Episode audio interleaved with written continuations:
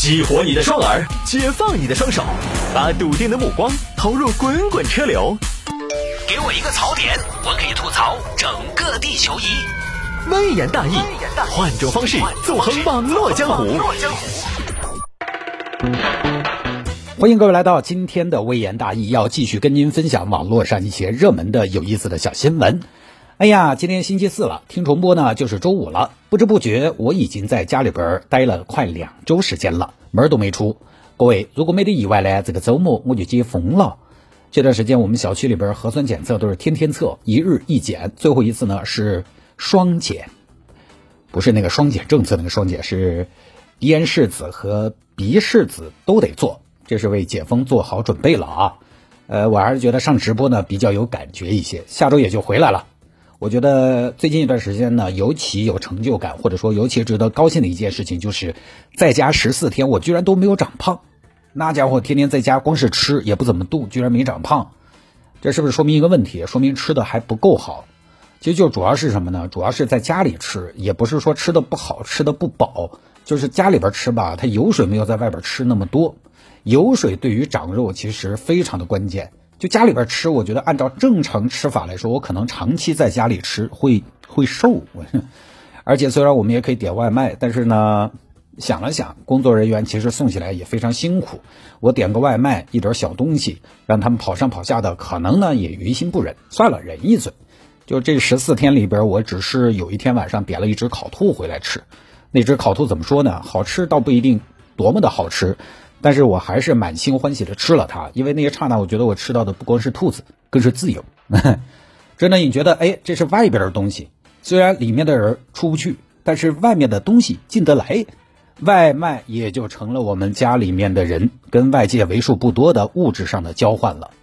虽然你可以通过网络跟外面互动，我还可以跟大家录节目，每天都在播，但是呢，那是虚拟的嘛，实体的交流就只能是外卖。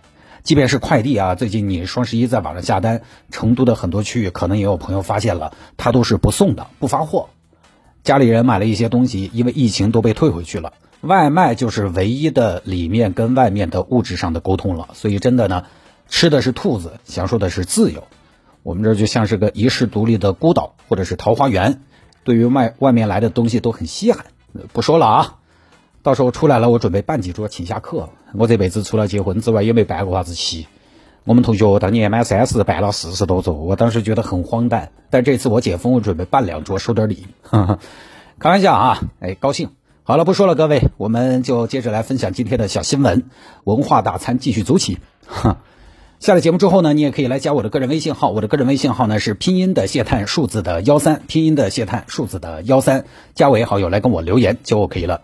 那么回听我们的节目呢也非常简单，您可以在手机下个软件叫做蜻蜓 FM 或者是喜马拉雅，在手机上边下个软件蜻蜓 FM 或者是喜马拉雅，直接在蜻蜓 FM 上边搜索“微言大义”就可以找到往期的节目了。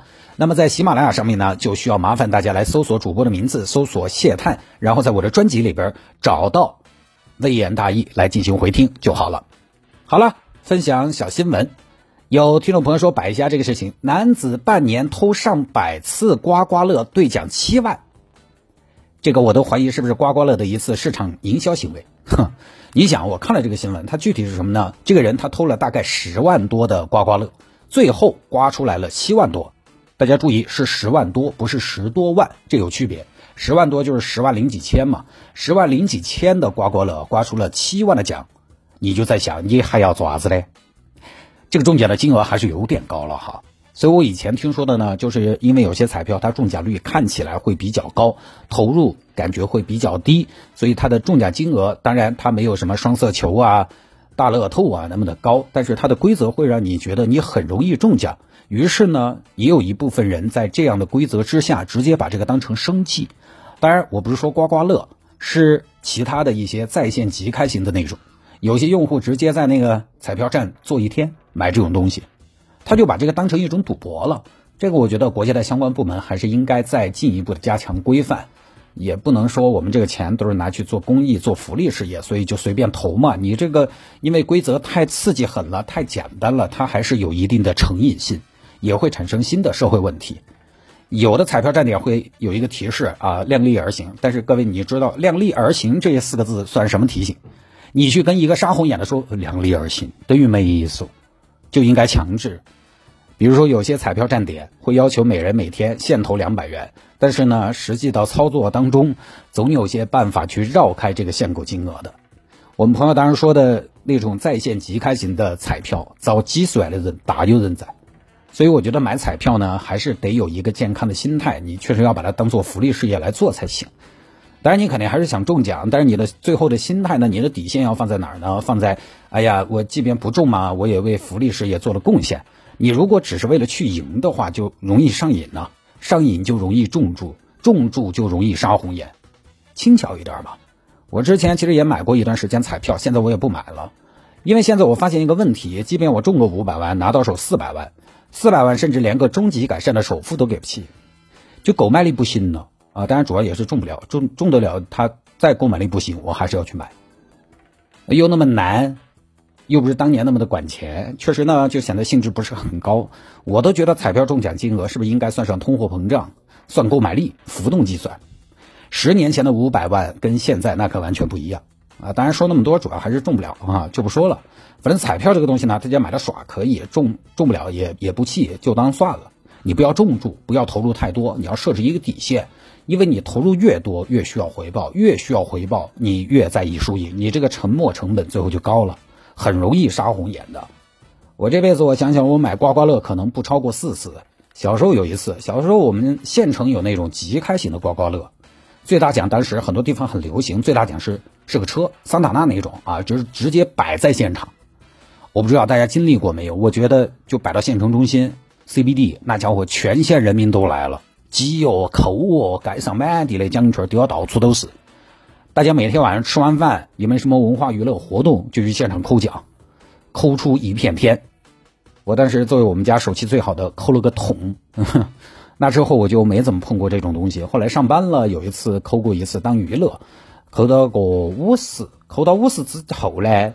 其实说实话，现在想起来有点后悔的是，当时抠到五十就应该走的，没走，因为人就是这样的，那赢了想更多，输了又想赢回来，中了五十，但是一想，哎呀，反正是意外之财嘛，全部买成刮刮乐，准备抠大抠强，再创辉煌，结果最后五十块只抠出了十块，这儿你一想十块，老子拿来做啥子嘞？不行，我要翻身，再来十块，结果呢就跟大家差不多了，十块也没了。不过呢，还好我有设置一个底线，我就那么多启动资金，呃，中和不中呢，都只有那么多，呃，整完就走。所以我我这辈子还是有个优点，最大优点，这辈子赌性不强，是一个比较求稳的人，这一点我觉得是非常大的优点，让我本就优秀的人品更加锦上添花。